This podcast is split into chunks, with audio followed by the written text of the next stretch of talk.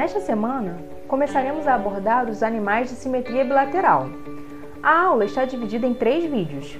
Neste primeiro, farei uma introdução geral sobre os animais de simetria bilateral e falarei um pouco sobre o desenvolvimento embrionário dos animais.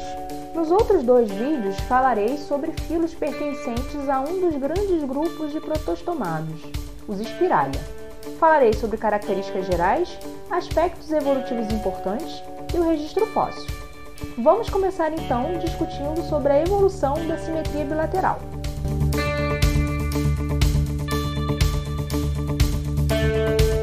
Bilatéria é o grupo de animais, como o próprio nome diz, que possui simetria bilateral. Essa característica está associada a uma polarização do corpo, com uma região anterior e outra posterior. Logo, os animais de simetria bilateral possuem um eixo antero-posterior, ou seja, do polo anterior ao posterior. O corpo é mais ou menos espelhado ao longo desse eixo em esquerda e direita. Outro eixo do corpo é o dorso ventral, sem repetição das partes. Além disso, outra característica importante do grupo é a presença de um terceiro folheto embrionário, que está associado com o desenvolvimento de musculatura e de órgãos complexos no corpo desses animais. Essa mudança tem um grande significado na evolução e diversificação dos animais e provavelmente está associada com uma mudança no modo de vida dos primeiros bilaterais. Se observarmos os grupos de animais que não são bilaterais, como por exemplo as esponjas e quinidários, o modo de vida desses animais em geral é céssio, ou seja, não saem do lugar, ou são holopelágicos. Eles não possuem uma movimentação unidirecional. Essa questão da movimentação é algo importante a considerar quando reconstruímos os ancestrais dos primeiros bilaterais. Provavelmente, os adultos desses animais eram vermiformes, rastejantes e com um gânglio cerebral, uma cefalização na área anterior, a primeira a entrar em contato com o ambiente para o qual o animal estava se direcionando. Vamos aos registros que temos dos primeiros animais de simetria bilateral. Esses registros são, claro, todos anteriores à explosão do Cambriano, pois nesse período já temos uma considerável diversidade de animais bilaterais bem estabelecidos. O registro fóssil dos primeiros bilatéria datam do período Ediacarano. Um exemplo deles é Kimberella. Na classificação original foi considerado como um quinidário. Posteriormente foi reinterpretado como um bilatéria pastador de tapetes microbianos, que era comum no fundo dos oceanos nesse período. O registro é datado de 555 a 558 milhões de anos. Depois voltaremos a esse fóssil, pois ele atualmente é classificado como um grupo de protostomados, mas, como já havia dito anteriormente, havia sido classificado primeiramente como um quinidária, um não bilatéria. Há também registros de icnofósseis de rastros de bilatéria. Esses rastros caracterizam um animal vermiforme e com movimentação unidirecional. Esse aqui data entre 551 e 541 milhões de anos atrás em um sítio fossilífero na China. Aqui um detalhe do mesmo iquinofóssil que parecem ser rastros. Como exemplo, temos o Plexus ricei, que parece um verme achatado, bilateral, com o corpo seriado, ou seja, com repetições, e aparenta ter um tubo digestivo, é do período ediacarano, de cerca de 575 milhões de anos atrás. Quem é que lembra de classificação dos animais? Principalmente da forma como aprendeu no ensino médio. Quando digo verme achatado, deve estar pensando em plateumintos e talvez até lembre de cladogramas que já tenham visto, como esses aqui. Já até coloquei um X vermelho em cima para vocês não acharem que estou dizendo que está correto. Esse tipo de ilustração é de evolução direcional disfarçada de cladograma. Não está correto. Nele, geralmente são colocados animais de simetria bilateral em ordem de complexidade do celoma. E nós vamos ver por que, que esta visão não está correta. Neste cladograma, que já vimos algumas vezes na disciplina, os bilatéria estão sobre quadrados coloridos. E vocês já devem ter observado que há dois grandes grupos, os protostômia e os deuterostômia, mas há um ramo fora desses grupos. Não vamos estudá-lo, mas vale uma observação. Esse grupo hoje compõe um filo, o filo Xenocelomorpha. Os componentes desse filo já fizeram parte dos plateumintos, mas hoje são considerados um ramo que divergiu primeiro dos outros animais bilaterais.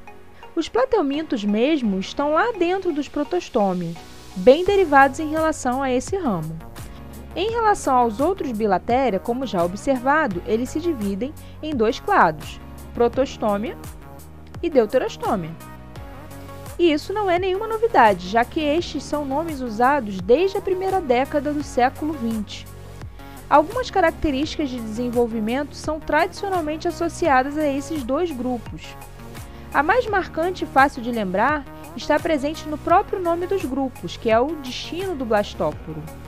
Para aqueles que não lembram, o blastóporo é o primeiro poro do corpo do animal que se forma durante o seu desenvolvimento embrionário com a gastrulação. Nos protostômia, o blastóporo daria origem à boca. Daí vem o nome. Proto vem do grego antigo significa primeiro. Estoma, também do grego antigo, significa boca. Protostômia, primeira boca. Nos deuterostômia, o blastóporo não daria origem à boca. Ela se forma secundariamente, por isso o nome. Deuteros vem do grego antigo e significa segundo deuterostômia segunda boca, ou boca secundária.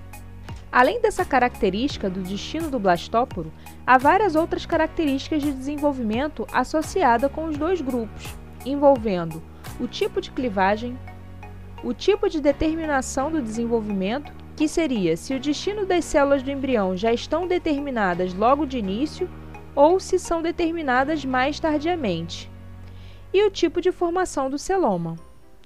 Imagino que vocês já tenham visto isso antes, em outras disciplinas ou talvez no ensino médio. Mas será que é tudo exatamente assim, como a tabelinha dos livros? Será que de fato podemos usar essas características para definir os grupos? Serão sinapomorfias desses grupos? Fica o questionamento. A questão é: os filos animais são muito diferentes entre si, e mesmo o registro fóssil não auxilia muito, pois quando conseguimos reconhecê-los, na explosão do Cambriano, por exemplo, já estão com características gerais parecidas com as dos seus descendentes modernos. Como podemos relacionar filos tão diferentes entre si?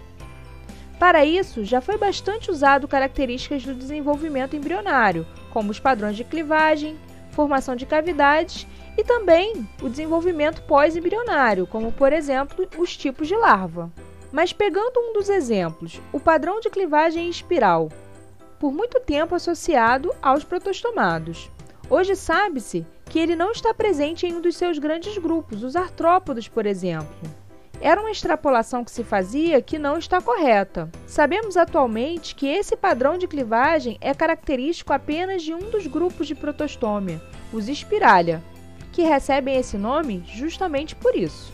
E mesmo a formação da mesoderme e do celoma, que é a cavidade corporal coberta por mesoderme, vocês já devem ter ouvido falar em animais acelomados, pseudocelomados e celomados. Ainda há livros didáticos que usam esse tipo de classificação. Os acelomados seriam os vermes achatados, pseudocelomados os vermes cilíndricos e os outros animais de simetria bilateral eram classificados como sendo celomados e colocados no topo da evolução por sua condição mais complexa. Pois vocês já devem estar imaginando que a coisa não é bem assim, né? Vamos apenas relembrar a formação da mesoderme do celoma. Temos basicamente dois tipos de formação. Em uma delas, a mesoderme surge de uma proliferação de células aqui na área de junção dos outros dois folhetos embrionários, a ectoderme e a endoderme, e surgiria uma fenda nessa massa de células, formando o celoma. É a formação esquizocélica. Esquizo vem de fenda, e é posta nas tabelas de características como típicas dos protostomados. A outra forma é a partir de bolsas que formam por evaginação da parede da endoderme. A endoderme forma o intestino primitivo, chamado arquêntero. Esta é a formação enterocélica. Entero vem de intestino e é posta como sendo típica dos deuterostomados. Já dá para perceber que há dois tipos de formação de celoma. Então, é provável que ele tenha aparecido mais de uma vez na história dos animais bilaterais. Então, não é correto juntar os celomados por essa característica. Também hoje sabemos que houve redução de celoma algumas vezes na história dos animais bilaterais. Então, juntar todos os animais acelomados por essa característica também não é algo correto. Vou exemplificar com os xenocelomorfa, aqueles que vimos que são animais de simetria bilateral, mas que não se encaixam nem nos protostômia, nem nos deuterostômia. Eles provavelmente nunca tiveram um celoma.